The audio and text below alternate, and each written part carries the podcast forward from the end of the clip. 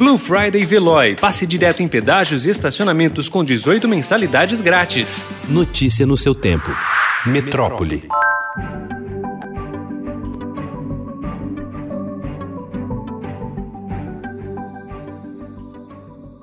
A vacina desenvolvida pela Pfizer BioNTech contra a Covid-19 pode estar disponível já para uso no Brasil no primeiro trimestre de 2021, segundo o presidente da farmacêutica no país, Carlos Murilo, se o governo brasileiro decidir importar o imunizante. Em resultados preliminares do ensaio clínico de fase 3 dos testes, o produto revelou eficácia de 90%, bem acima do esperado. No caso do Brasil, ainda estamos trabalhando e fortemente com o governo brasileiro para tentar acelerar eh, a disponibilidade do Brasil o mais rápido possível.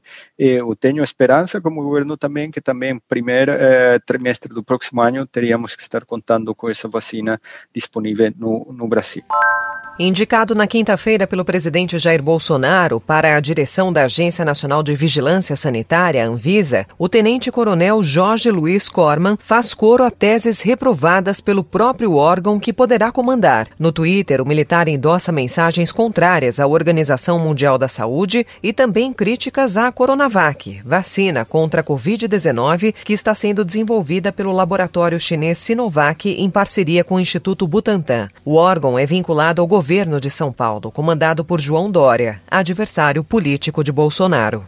O governo de Minas e a Vale iniciaram a negociação de acordo sigiloso que exclui da discussão os atingidos pelo rompimento da barragem de Brumadinho. Os advogados dos representantes das famílias das vítimas e comunidades afetadas alegam que, se firmado, o acordo levará a mineradora a economizar cerca de 24 bilhões de reais, ante o último cálculo de indenização. A empresa e o Estado confirmam a negociação, mas não dizem por que os atingidos não participam da discussão nem revelam um novo valor.